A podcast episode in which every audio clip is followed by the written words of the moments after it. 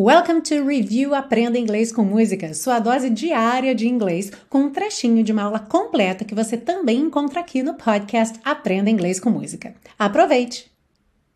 Nas frases I can see it in your eyes, eu posso ver em seus olhos.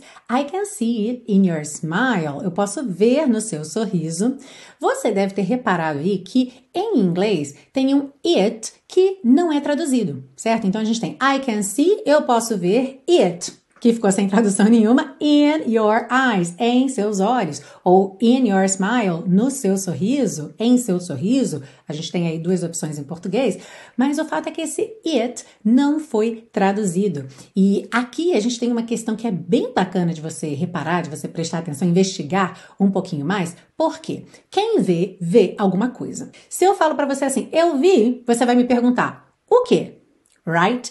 Isso quer dizer que o verbo ver é um verbo transitivo, ou seja, ele pede um complemento. Se eu simplesmente falo eu vejo e não digo o que, a minha frase fica com sentido incompleto. E ocorre que em inglês a gente não costuma deixar esses verbos sem o complemento. Ou seja, se eu digo I can see, eu posso ver, eu tenho que dizer o quê?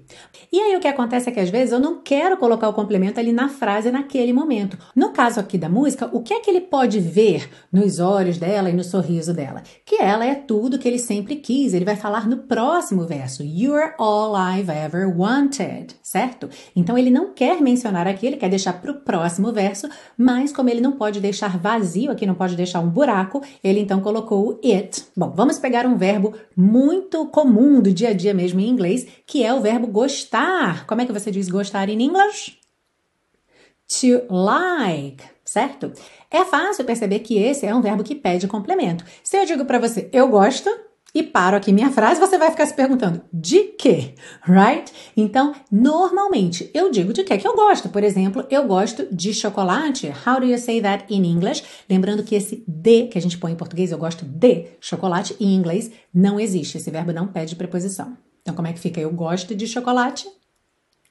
I like chocolate. I like chocolate.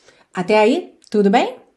Ok. Agora imagina o seguinte: eu te dei um livro de presente, você leu o livro e agora eu quero saber o que você achou. Então eu pergunto para você: o que você achou do livro? E você diz: eu gostei muito. Normalmente você não vai dizer eu gostei muito do livro, certo? O livro acabou de aparecer na pergunta, você não quer repetir na resposta. E em português a gente fala simplesmente eu gostei muito. Em inglês, a gente vai colocar esse it aí para preencher o lugar do livro. Como é que fica então essa resposta em inglês? Eu gostei muito. I liked it very much. Ok? Juntando tudo, I liked it very much. I liked it very much. Alright?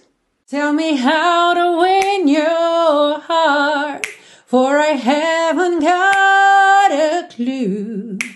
But let me start by saying I love you.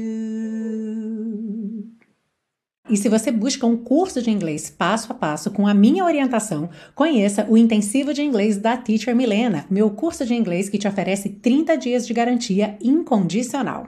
Saiba mais em www.intensivo.teachermilena.com.